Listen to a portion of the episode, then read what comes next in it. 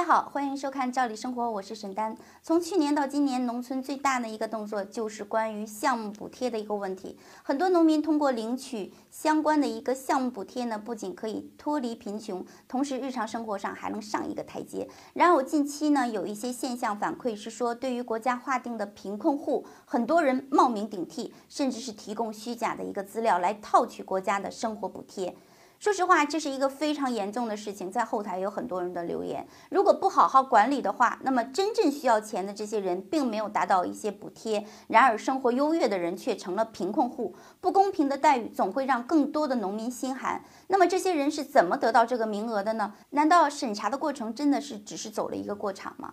其实说白了，贫困户低保的这种资格呢，很多人都会说都是关系户啊、人情户啊，他们买通了工作人员，就会很轻易的获取到这个名额，那么领取这样的补贴就顺理成章了呗。那么，二零一八年国家要大力的进行整顿，给予虚假申报的贫困户严惩的这种措施的这种机制已经开始下发了。那么存在以下几种现象呢，是不可以再领取补贴的，同时要进行严惩。第一呢，不符合标准。不按照规定如实申报资料的；第二，不配合低保工作人员进行调查，具有正常的劳动能力却不从事劳动造成的这种贫穷；第三呢，不履行赡养抚养的职责，土地常年的闲置荒弃等违法行为；第四呢，持有经营性实业、财政供给的农民。这些呢，你都不能够领取这样的这个城乡低保哈。那么城乡低保的一个标准，每月有五百元左右，一年下来也是有接近六千元的收益，同比上涨百分之一左右。那么如果遇到一次性临时补贴呢？可能会这个补贴会达至到上万元。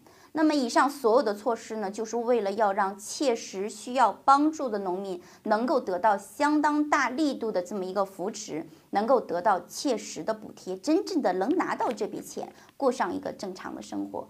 对那些冒牌的冒领低保资格的人呢，要加大纠察力度，还老百姓一个真正的公道。那么关于今天的话题，您是怎么看的？您有什么样的想法？您经历过这样的情况吗？请留言与我们积极的互动。感谢关注，我们将会为您提供更精彩的内容。